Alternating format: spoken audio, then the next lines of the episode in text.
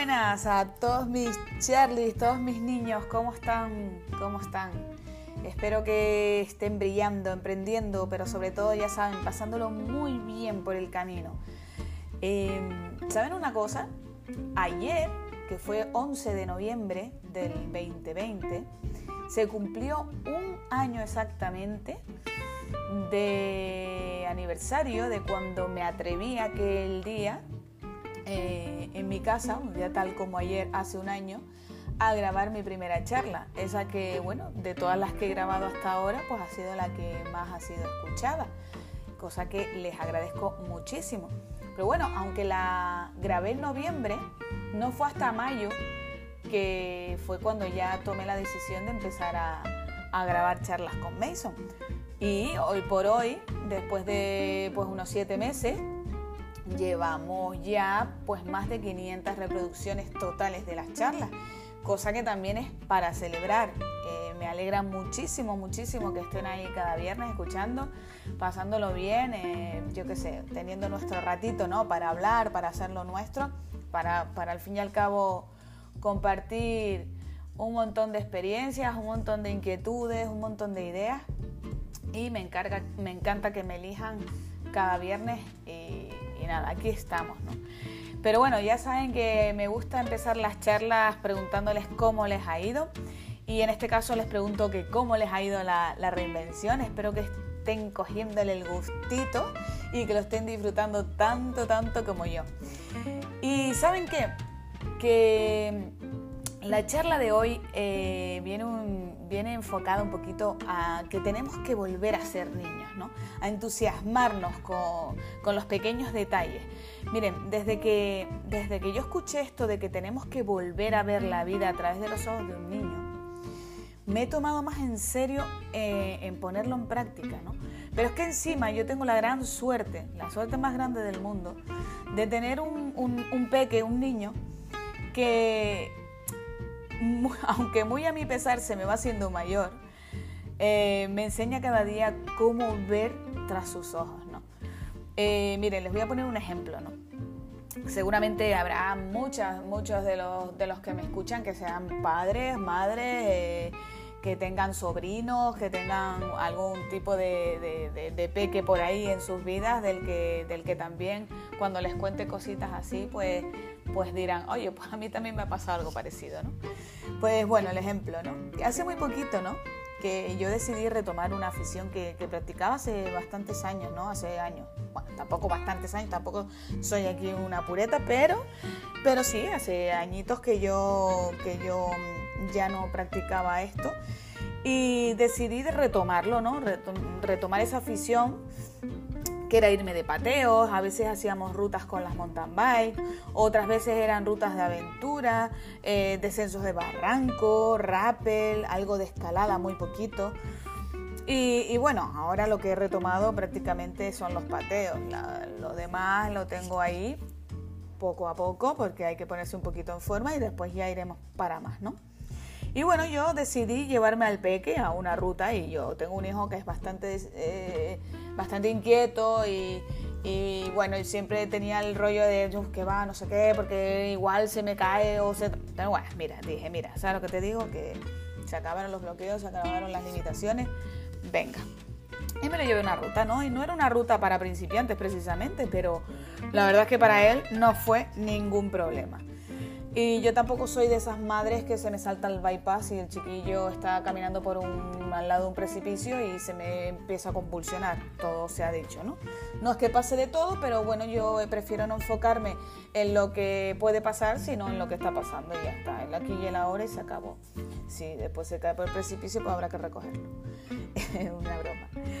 Y bueno, eh, en esa primera ruta dio la casualidad que no, no fueron más niños, ¿no? Porque después de esa hemos hecho más y sí que han ido niños, ¿no? Solamente fue él.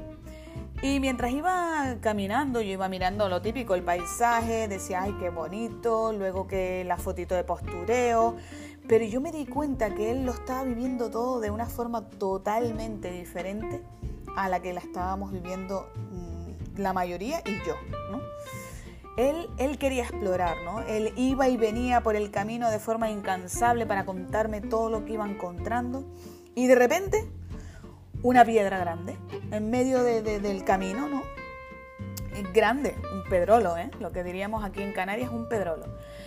Pues ese pedrolo se convirtió en una aventura para él. O sea, la gente que iba por el camino, entre los que yo me incluyo, pues simplemente la saltamos, la rodeábamos, nadie le puso asunto a esa piedra, pero para él la cosa no era tan indiferente. Porque para él primero, primero le llamó la atención el gran tamaño que tenía la piedra. Luego la exploró. Eh, mira, mami, tiene, mira, tiene hierba pegada. La piedra tiene hierba pegada. Y luego, como no, empezó el, interrogatorio de ¿por qué tiene hierba? ¿Por qué se ha caído, mami? ¿Por qué se había caído esa y no las otras que estaban al lado? ¿Por qué si eso va hasta abajo, eh, por qué no siguió rodando y se había quedado ahí? En fin, un, incansable número de preguntas que para él era como toda una aventura, ¿no? Entonces también me di cuenta de que él no hablaba de la piedra desde, desde la queja, ¿no? Del, jolín, ¿por qué tiene que estar ahí la piedra, ¿no? En medio del camino, con lo bien, ahora tengo que estar saltando, a ver si me voy a caer, me voy a resbalar, el que seguramente más de uno se haya dado con esa piedra se haya cagado en todo. Él no, él la miraba desde, desde la admiración, desde el asombro. O sea, una simple piedra, ¿cómo dio para tanto, no? Y al final, esa piedra fue para él algo más, ¿no? Cuando la atravesó, él vio que había una dificultad, que se dio cuenta de lo grande que era la, piedra, ¿no? Aparte que él, pues bueno, tiene ocho años, no es muy grande, ¿no? Entonces tuvo su dificultad a la hora de atravesar esa piedra. Imagínense si, fue difícil para mí lo que fue para él, ¿no? Y, al ser él consciente de eso, mm, lo que quiso él fue advertirnos cómo podíamos nosotros pasar y que tuviéramos cuidado para no hacernos daño. Yo les prometo, mis Charlie, que yo ese día no fui consciente de toda esa historia, de toda esta historia que yo les estoy contando de la piedra sino que fue reflexionando acerca de, ver y vivir la vida a través de los ojos de un niño, cuando yo me di cuenta de cuánto me había enseñado esa experiencia. ¿no? Y es que, Charlie, tenemos tanto que aprender de ellos que no me extraña nada que a Madre Teresa de Calcuta, a quien yo admiro profundamente, eh, cuando le hicieron la pregunta, ¿quiénes son los, mejores maestros? Ella, sin pensárselo, respondió los niños. Y entonces, ¡pah! De repente me vino una palabra, ¡cling! Y me vino diversidad. No tengo ni pajotera idea de si existe esa palabra. Mm, probablemente no existirá, pero para mí tiene un significado, al igual que lo tiene la de drogocimiento, que seguramente tampoco existirá. Mm, y bueno, esa palabra me la he quedado y ha empezado a formar parte de mi diccionario personal. Y la diversidad surge de, unir, pues como ya saben, libertad con felicidad. Eh, creo que cuando somos niños sentimos esa, esa sensación, ¿no? Libertad para pensar, para imaginar, para crear, para hacer y felicidad en todo lo que pensamos, lo que imaginamos, lo que creamos, lo que hacemos. Y me encanta sentir esa diversidad. Que cada, que cada obstáculo que me encuentre en la vida sea una aventura, una experiencia, una exploración. Y que además, al aprender yo de todo eso, me ponga yo al servicio de los que vienen detrás para contarles, advertirles y alentarles diciéndoles, tranquilo, pasa, que ya verás que no pasa nada. Eh, el amigo Víctor Coopers, eh, ya saben que, también es amigo mío porque forma parte de mi día a día, ¿no? Aparte, eh, sobre todo, sabe mucho de lo que hablo porque sin duda cuando lo escuchas hablar te transmite ese entusiasmo que muchas veces mi, a mí personalmente me recuerda a mi hijo, ¿no? O sea, cómo te cuenta las cosas, como, como cuando tu hijo te cuenta algo del cole o, cualquier tontería, ¿no? Que para ti es una tontería, pero ese entusiasmo, ¿no? Y es, es muy fácil bloquearnos, sentir miedo, pero también es muy fácil entusiasmarnos es cuestión de clac. Ese clic, ese clic de pasar del bloqueo al entusiasmo es la elección. O tú eliges el bloqueo, el miedo, la queja, el victimismo, o eliges el entusiasmo, el empoderamiento, la valentía, la aventura, la chispa de la vida al fin y al cabo, la diversidad de la que yo les hablo, ¿no? Para mí, Charles, no hay nada, ahora mismo no hay nada que me detenga para conseguir la diversidad. Y creo que todos los que emprendemos, todos los que nos, nos levantamos cada día con, con esas ganas de descubrir, de crear, al final la sensación que estamos buscando es la diversidad, es esa mezcla de, de sentirte libre, de pensar, de sentir, de actuar libremente y, no solo sentirte libre, sino sentirte pleno, ¿no? Sentirte que, ya puedes tocar el cielo con los dedos, o sea, ya no hay más. Y, bueno, hablando de felicidad, y como hace mucho tiempo que no les cuento ningún cuentito, hoy me ha venido uno a la mente muy bonito, que leí hace tiempo, y es sobre la felicidad. No es la diversidad, pero sí sobre la felicidad. Y es un cuento noruego, ¿vale? que trata así. Resulta que había una vez, ¿no? Un, rey que era muy, muy anciano, ¿no? Que se enfermó. Pero era un hombre, como era un rey, era muy, muy poderoso y él decía que como lo tenía todo, él decía que no se podía morir, ¿no? Entonces mandó a llamar a los mejores médicos que habían en el reino y como ninguno consiguió dar con la enfermedad que tenía ni, ni con el remedio eh, para poder curar su enfermedad, pues dijo, eh, voy a traer a los médicos de todo el mundo para, para, que me echen una mano a ver si logro salir de esta enfermedad, pero se encontró con la misma respuesta, ¿no? Y todos le decían lo mismo, mire, rey, usted es muy, muy anciano, majestad, y no hay ningún remedio contra, contra la edad. Usted se va a morir en poco tiempo porque su vida llega a su fin tan fácil y tan simple como eso, ¿no? Entonces el rey, a pesar de todo lo que le dijeron, no se resignó y entonces mandó a traer a un hombre muy, muy, muy sabio, que vivía muy, muy lejos en una montaña, ¿vale? Y entonces ese sabio estaba considerado el hombre más sabio del planeta, ¿no? Y lo mandó a llamar y cuando habló con, con el rey le dijo, mire, usted solo conseguirá curarse si encuentra al hombre más feliz del reino y le pide su camisa y se la pone. Tenía que buscar al hombre más feliz que hubiera en el reino y ponerse su camisa. Y, ese hombre que usted busca tendrá que ser aquel que sea feliz con lo que tiene y que no le pida nada a la vida, ¿no? Entonces el rey, imagínense, se puso súper contento porque por fin había encontrado una cura a, que ya sabía que no se iba a morir. Entonces mandó a todos sus consejeros, a todo su ejército a buscar a aquel hombre, ¿no? Y, entonces esa gente, esos consejeros, encontraron un montón de ellos que decían ser ricos y felices, ¿no? Pero cuando ellos les, preguntaban si, si echaban de menos algo, esa gente siempre respondía, siempre había algo que echaban de menos, ¿no? Porque nunca estaban del todo satisfechos.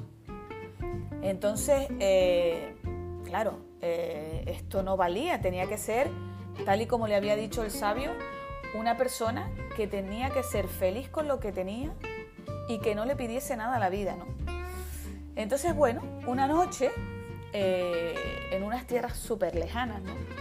los consejeros pasaron por un bar y escucharon a un hombre que estaba en la mesa con una cerveza en la mano Aquí hago yo un hincapié cuando, que me de, de, acordar, ¿no? ¿Y quién no es feliz con una cerveza en la mano cuando se te cae esa lagrimita de lo fresquita que está y te pasa por la garganta? Mm, Dios.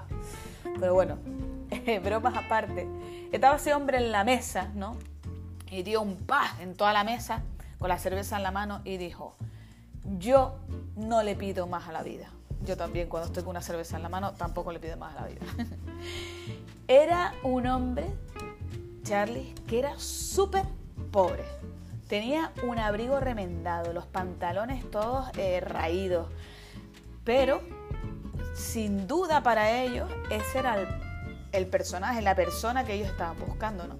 Y le dijeron, mira, necesitamos que nos acompañe, que el rey te está buscando, porque puedes curarle y, encima te vas a hacer muy, muy rico, ¿no? Y el hombre les dijo, rico, yo ya soy rico y feliz. ¿Para qué voy a irme yo tan lejos a salvar a un rey que encima está viejo? Yo estoy bien donde estoy, muchísimas gracias. Entonces los consejeros, claro, imagínense, dijeron, pero perdón, o sea, tú no nos has entendido bien. Te hablamos de que te vamos a dar mucho oro, muchísima riqueza. Pero nada, el hombre R que R, que no, hombre, que yo me quedo aquí, que yo ya, que no quiero nada, que yo soy feliz, ¿no?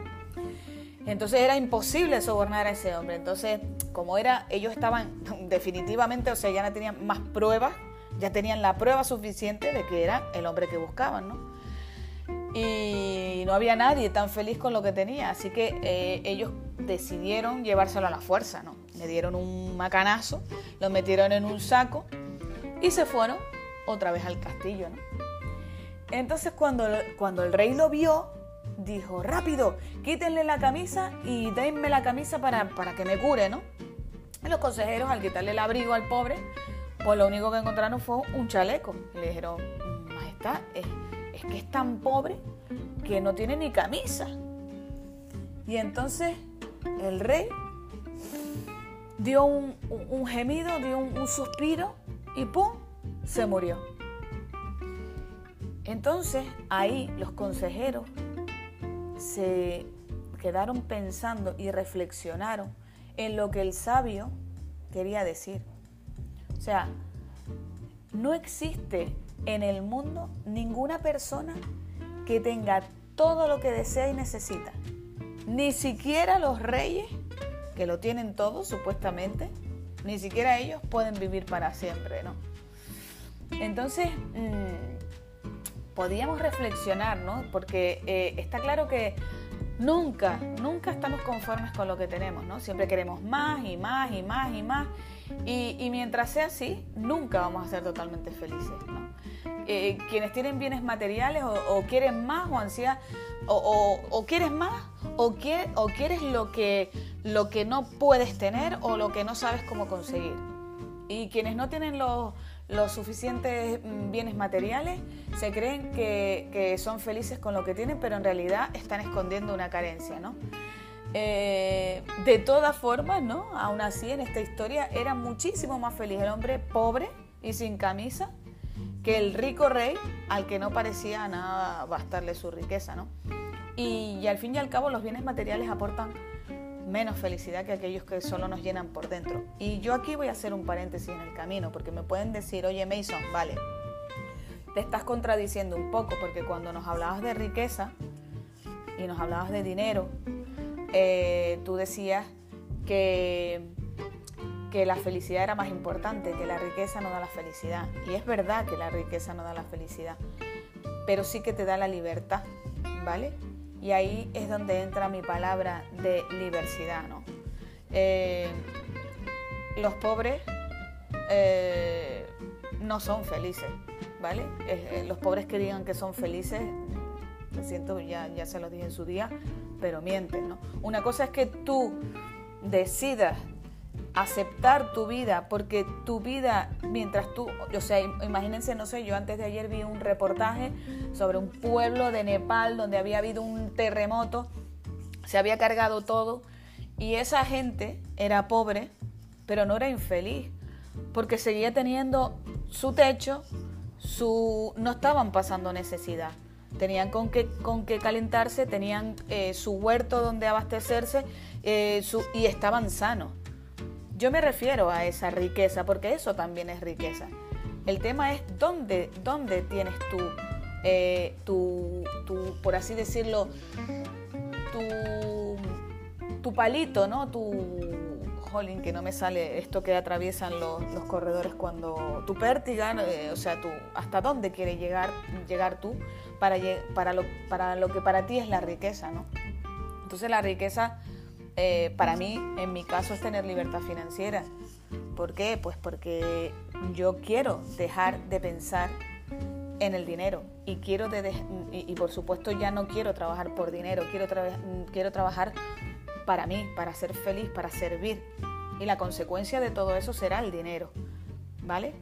Entonces, eh, me, me compensa más invertir el dinero en cosas que no son materiales, en experiencias, en, en, vivencias, que sé que se me van a quedar, que me van a dar la felicidad muy a largo plazo y incluso en el mismo momento que comprarme algo material, que es simplemente algo que vale, te lo compraste y ya está, ¿no? Eh, entonces, otro mensaje que, que, hay aquí es el verdadero sentido de ponerse, entre comillas, la camisa del pobre, ¿no? Porque el sabio le dijo al rey la verdad, lo que pasa que él no supo interpretar las palabras. Creía que el sabio se refería a ponerse la camisa de otra persona, algo físico. Pero es que en realidad el sabio lo que quería decir es que se debía sentir como el hombre que dijera ser feliz y no desear nada más. Es decir, le hablaba de la empatía, de ponerse en su lugar, de ser capaz de ver cómo ese hombre veía y sentía la plenitud que él sentía, ¿no? Esa era la única cura para el rey, porque en realidad su enfermedad no estaba relacionada con ningún mal físico, pues su enfermedad era espiritual, ¿no? Y, el rey tenía muchos años y sus achaques eran los normales, ¿no? Y para ellos no había ninguna cura, pero sin embargo su, verdadera enfermedad tenía que ver con el espíritu, ¿no? Él no era capaz de ser feliz y, y eso sí que era un problema para él.